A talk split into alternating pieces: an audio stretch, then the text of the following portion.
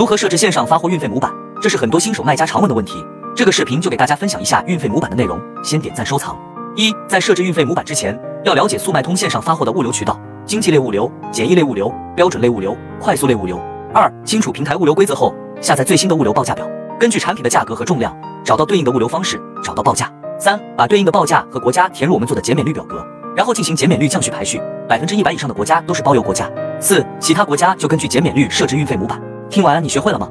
如果你还不会设置运费模板，可以进我粉丝群或评论区回复六六六，我分享一个最新的运费模板给你，只要输入重量就能快速计算出运费。